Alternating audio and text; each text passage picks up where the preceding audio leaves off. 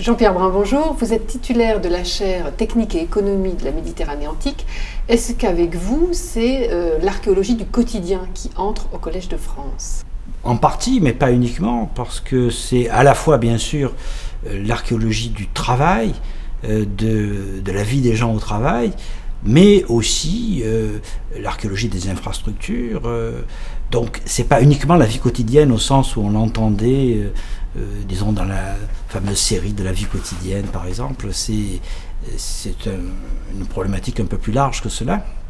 À l'issue des recherches, des fouilles récentes, on s'est aperçu que l'image qu'on pouvait avoir d'une main-d'œuvre excessivement abondante qui nuit finalement au développement de la technique est assez fausse. L'idée effectivement de coupler les deux est probablement en partie fausse. Une abondante main-d'œuvre est peut-être un frein au développement des techniques, si ces techniques sont chères, parce qu'évidemment, toute, euh, entreprise, même dans l'Antiquité, fait un calcul entre ce que peuvent faire les hommes pour un certain prix et ce que pourrait faire une machine pour un Lorsque c'était euh, équivalent ou, préférable d'utiliser une machine, les anciens l'ont fait. Notre erreur et l'erreur des historiens jusqu'à présent a été de penser que la mentalité aristocratique des, euh, grands propriétaires terriens faisait qu'ils ne se posaient même pas la question. Ils avaient une abondante main-d'œuvre euh, servile et il l'utilisait même lorsque des machines auraient pu euh, les remplacer. Or, ce n'est pas vrai.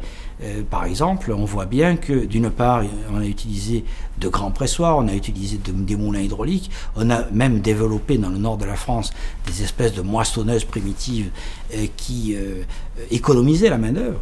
Donc, il est évident que le couplage entre blocage des techniques et main-d'œuvre servile est faux.